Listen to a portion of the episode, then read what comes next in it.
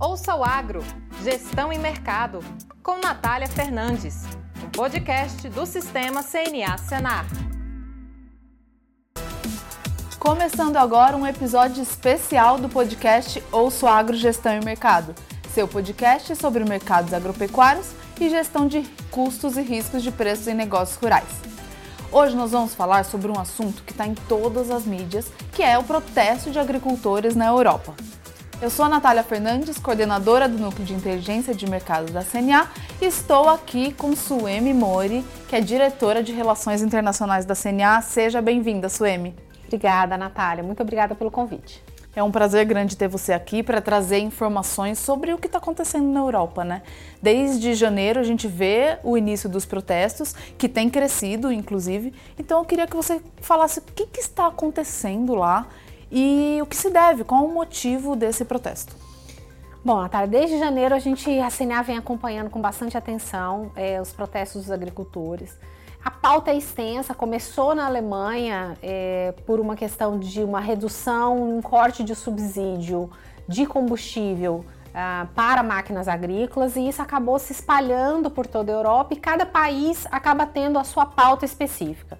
O que está no, no, no, fundo de todos, aí isso é comum a todos os países, é a questão da renda do produtor e da margem do produtor.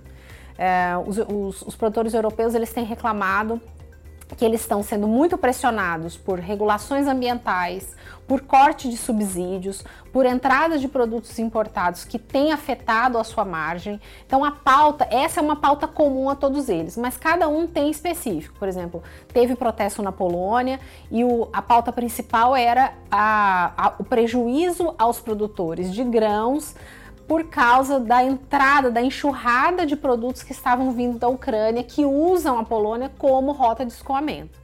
É, então, para cada, cada país. E aí aconteceu isso na, Holanda, na, na Polônia, aconteceu na, na, começou na Alemanha, Polônia teve outros países que tiveram. Isso foi se espalhando e o ápice aconteceu. Bélgica teve também, foi a França. É, na França, os protestos foram uh, desde uh, destruição de carga de produtos importados vindo de outros países europeus é, e, e, até chegar em Bruxelas, na Comissão Europeia, onde é a sede da Comissão Europeia.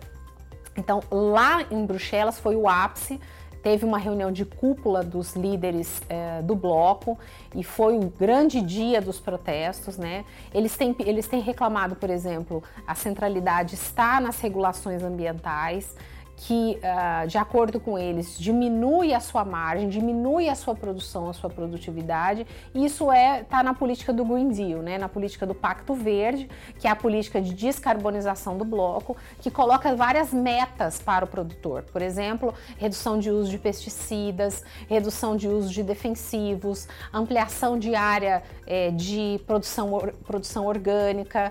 É, e, o, e o que, que por que esse time, né? Por que, que isso está acontecendo agora? Em junho acontece a eleição do Parlamento Europeu. O Parlamento Europeu é formado por eurodeputados dos 27 países do bloco. É, a representatividade depende do tamanho do país. Então, o país que tem mais representantes é a Alemanha. E assim vai indo. Então, a, gente sabe que as duas economias fortes da, da Europa são Alemanha e França. São as duas maiores, são as duas que têm uma influência política muito forte e onde os protestos dos, dos, dos agricultores foi muito, muito expressiva também. É, essa eleição, eles, eles, os agricultores estão pedindo é, tem vários, vários pedidos, a, a, redução, por exemplo, dessa pressão das regulações ambientais, a retorno de subsídios, aumento de apoio, é, corte, por exemplo, eles estão, querendo, estão reclamando muito dos acordos comerciais que o bloco tem feito com países produtores, estão dizendo que isso está afetando muito é, a sua margem. É, então é uma, é uma pauta extensa e isso não deve arrefecer muito até junho. Então, assim, existe uma, uma, uma, uma, uma data né, ali no começo de junho, que é onde vai acontecer a eleição. Hoje o Parlamento Europeu ele tem uma cara, é, a pauta ambiental é uma pauta muito forte para este Parlamento Europeu que está lá dentro agora, é, mas isso pode mudar com essa eleição e com esses protestos. Você, como você falou, é multifatorial, né? Tem vários fatores, não é um motivo exclusivo, mas cada país lá com o seu motivo específico e a pauta ambiental sendo um dos mais relevantes, como você colocou. Isso é interessante de a gente avaliar agora, porque até então a gente ouvia mais falar sobre as exigências da Europa para o Brasil, né, para a exportação dos produtos agros para a Europa, e isso impactando, sim, é, o agro brasileiro, trazendo preocupações para os setores, de como que vai fazer para se adequar, e agora a gente vê os produtores lá também incomodados e protestando fortemente por conta disso. Então mostra, assim, foco para lá agora, de que há um impacto lá também, e aí eu queria saber como que você vê que eles têm lidado por lá com relação a agora eles não estão confrontando com o Brasil, né? É a própria população lá, os agricultores lá e eles têm as suas políticas. Como que eles estão lidando com essa situação?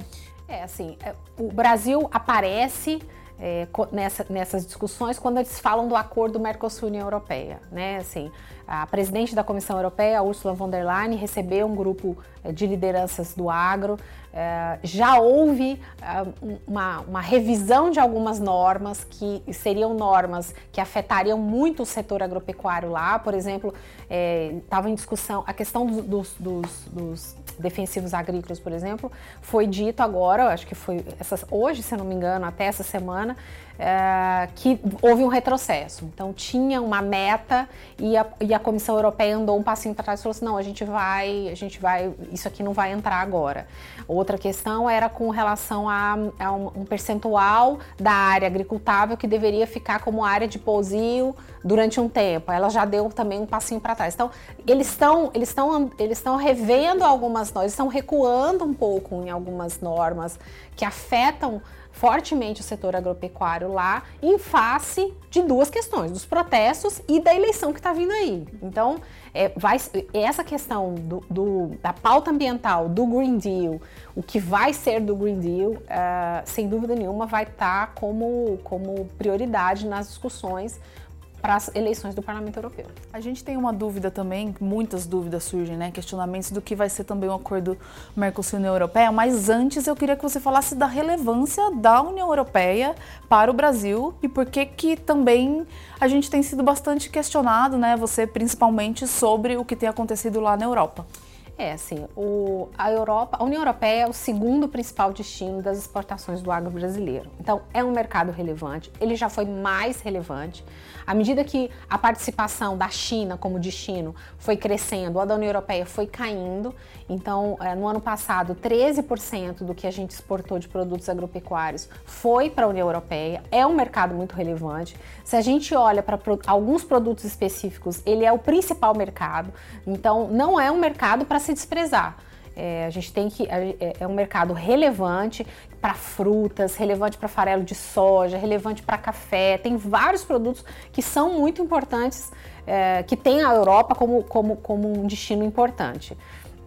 Então, por isso um acordo, por isso essa negociação do acordo Mercosul-União Europeia, que começou lá atrás e que é, já tem 20, começou em 1999, então a gente está falando de 25 anos de negociações. É claro que tem, quando a gente fala em negociação, tem períodos de negociação. Então tem períodos, aí tem um período de vazio, que não se tem rodada. Então, ao longo desse ano aconteceu isso. As negociações foram concluídas formalmente é, em 2019, mas o acordo em si não, não, não foi finalizado. Por quê?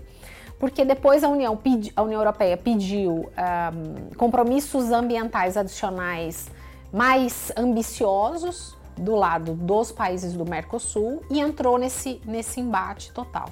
No meio desses protestos, essa questão da competição interna no mercado europeu, da produção nacional, produção doméstica europeia, com os produtos importados, foi um tema, é um tema que está lá na pauta deles também. E aí entra o acordo Mercosul Europeia. Então, o presidente da França, a França já declarou completamente contrária, já disse que é um acordo que eles não apoiam.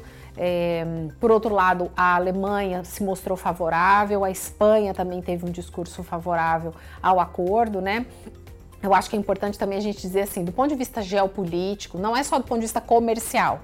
Os, os dois blocos são muito importantes. É, mas do ponto de vista geopolítico, essa aproximação da União Europeia com os países do Mercosul também tem, também tem o, seu, a, a, o seu papel, considerando essa disputa muito grande que a gente vê entre Estados Unidos e China, e a China cada vez tendo um papel mais relevante na, no, no Mercosul, na América Latina, tanto do ponto de vista comercial quanto do ponto de vista de investimentos. É, o que vai acontecer com esse acordo agora, é, eu acho muito difícil que o acordo avance até junho. Então a gente tem um prazo que é junho. Por, é, conta por, por, conta das eleições do parlamento. Então, qual vai ser a cara desse novo parlamento? Quem vai estar tá lá?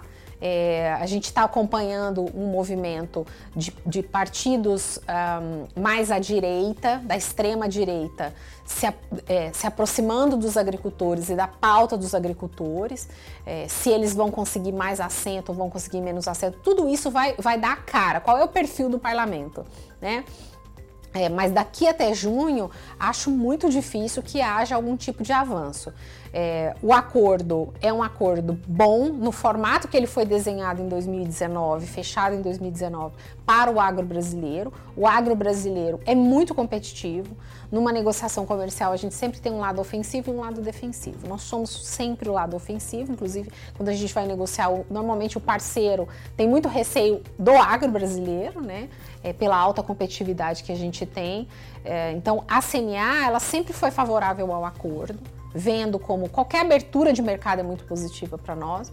O que aconteceu de, de 2019 para cá foi uma, foram uma série de medidas internas da União Europeia que tem um potencial de prejudicar o acesso dos nossos produtos. Aí eu dou um exemplo, que é a legislação anti-desmatamento da União Europeia. Então ela foi, é, ela entrou em vigor no ano passado, em 2023, e passará a ser cobrada a partir de 2025. Ela bota uma série de requisitos adicionais para a entrada de produtos agropecuários de sete cadeias no bloco europeu. É, e por que, que isso é importante? Porque se você negocia um acordo comercial, você está negociando, você tá negociando concessões bilaterais. Eu abro o meu mercado e você abre o seu ok pelo acordo. Você e acaba aí, tendo que ceder algum lado para ter para ter um acordo, para conseguir fechar. Só que aí vem uma legislação adicional paralela e o Green Deal é, é uma política de descarbonização em movimento, assim, eles saem as diretivas, os regulamentos, eles estão sempre saindo, não é estanque. Ah, saiu ali, já está ali, a gente sabe qual é a regra do jogo. Não é assim. Então essa legislação de desmatamento, ela tem um potencial de fazer o quê? De fechar unilateralmente o mercado europeu. Ou seja, a gente do lado de cá, o Mercosul, Brasil Brasil abriu seu mercado pelo, pelo acordo e a União Europeia tem o potencial de fechar o seu mercado para essas sete cadeias pela legislação de desmatamento. Então, assim, a CNA é favorável ao acordo, desde que ele garanta acesso real aos produtos agropecuários brasileiros ao mercado europeu. A gente é favorável à abertura comercial, é favorável a mais acordos, a gente tem pouquíssimos acordos, o Brasil tem pouquíssimos acordos e mesmo assim nós somos essa potência exportadora. Suemi, você acredita que com esses pontos que eles estão cedendo para negociar lá internamente por conta do protesto, há algum espaço de algum ponto também ser revisto na lei anti-desmatamento com o Brasil? A legislação anti-desmatamento ela não vale só para, para a, a, a importação de países de fora do bloco, mas vale para os países de dentro do bloco, porque eles falam de importação e circulação de bens, circulação interna, ou seja, um produtor é, da França, ele vai ter que seguir também aquelas normas. Uh, e eu já ouvi também que há protestos do, a, dos produtores internos por causa dessas regras também da legislação de desmatamento. Não do ponto de vista muito da legislação, mas da comprovação. É uma legislação muito complexa que pede muitas coisas. Uh, então isso também está acontecendo lá dentro. Agora, se, uh, se eu acho que pode ter alguma mudança, eu acho que o que é a base, o que é comum a todos os pedidos é é, o protecionismo está muito por, por, baixo disso tudo, ou seja, nenhum, nem, os, os, os, agricultores querem proteger o seu mercado, eles se dizem é, prejudicados pela rede de acordos, pela política do Green Deal, eles, então nenhum deles quer essa abertura. É, então nesse sentido, eu acho que o protecionismo vai continuar. Eu acho que o que pode acontecer, é, dependendo da resposta da Comissão Europeia, é você ter uma, uma revisão de normas internas que é o que já a gente já está vendo acontecer agora, de normas restritivas à produção agropecuária doméstica. Aí isso sim eu acho, não, não acho que vai acontecer, ela já está acontecendo. Bom, então, como você falou, até junho ainda deve ocorrer um impasse ali internamente, os protestos ainda estão em andamento e eles devem tentar resolver, negociar essas questões para resolver o problema interno. E o que, que você acredita que tem de positivo para o Brasil no meio disso tudo? O que, que pode ser aproveitado de oportunidade por conta desse movimento que está acontecendo? É, eu acho que a gente tem que acompanhar com bastante atenção e, e tirar como lição disso que está acontecendo lá é, a importância de você porque essa questão do Green Deal, né, da descarbonização e sustentabilidade, acho que a União Europeia acabou pesando muito na mão do pé da ambiental. E, e acabou deixando um pouquinho mais enfraquecido é, o social e o econômico. Então, esse equilíbrio, né? Então, assim, quando você vai como um governo, como a Comissão Europeia, como nós como governo também, né? Como é, a gente estabelece normas, é sempre importante você pensar nesse equilíbrio, né? Assim, é, tem, qual é o. Qual, eu, tô, eu tô colocando isso. Qual vai ser o impacto do ponto de vista ambiental, do ponto de vista social e do ponto de vista econômico? E tentar um equilíbrio. A gente sabe que é muito difícil, mas, mas se você pesar muito a mão em um, é isso que a União Europeia está passando agora. Você é acaba isso. perdendo a competitividade e viabilidade e também, viabilidade. Né? Então o produtor ele está dizendo assim, ó, e vocês estão enfrentando, o produtor tem dito para a Comissão Europeia, isso que está acontecendo na Europa, a, a responsabilidade é majoritariamente da própria Europa que foram eles que criaram essas normas, foram eles que botaram essa pressão em cima do produtor. Então eu acho que o que fica é a gente acompanhar é, e ter sempre em mente isso. Assim, você vai, se você pressionar muito por um lado, você vai prejudicar o outro. Produção de alimentos, renda do produtor e a, e a atividade agropecuária é uma atividade produtiva. Então ela precisa ser viável. O que o produtor de lá está dizendo é assim: a nossa produção não está viável, não estou conseguindo, não estou conseguindo sobreviver da minha atividade por causa desse, de, desse, desse arcabouço que foi criado pela própria União Europeia. A questão das importações é uma consequência, porque se você tem uma baixa competitividade, quando vem um produto mais competitivo de fora, é mais uma, um fator de pressão em cima do produtor.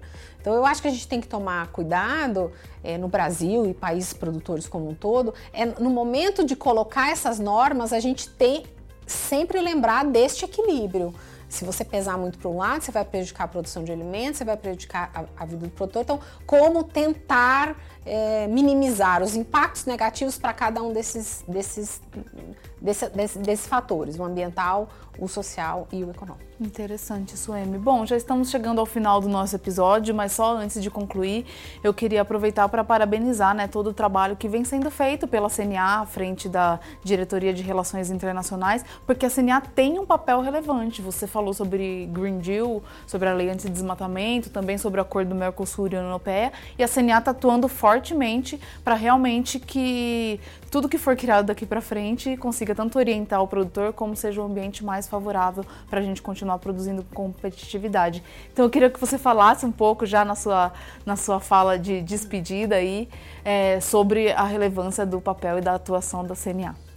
Na área internacional, eu falo, a missão nossa é única, que é ampliar a participação do agro brasileiro em mercados internacionais. A gente faz isso de várias formas, desde o apoio direto à internacionalização de pequenos e médios produtores, que é o projeto que a gente desenvolve com a Apex Brasil Agro BR, com inteligência de mercado e com ações de defesa de interesse. Né? Então a gente tem a CNA, é a voz do produtor, é a representatividade máxima do produtor e a gente faz isso perante autoridades, perante representações diplomáticas estrangeiras, estão levando informação e defendendo o agro brasileiro lá fora. Mas tudo com o mesmo objetivo, ampliar a nossa presença lá.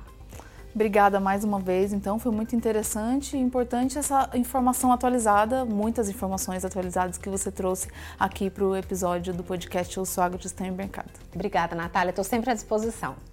Você que nos assiste nos ouve, muito obrigada pela audiência. Esse foi mais um episódio do podcast Ouço Agro, Gestão e Mercado e até o próximo episódio. Tchau, tchau. Ouça o Agro, Gestão e Mercado, com Natália Fernandes, um podcast do Sistema CNA Senar.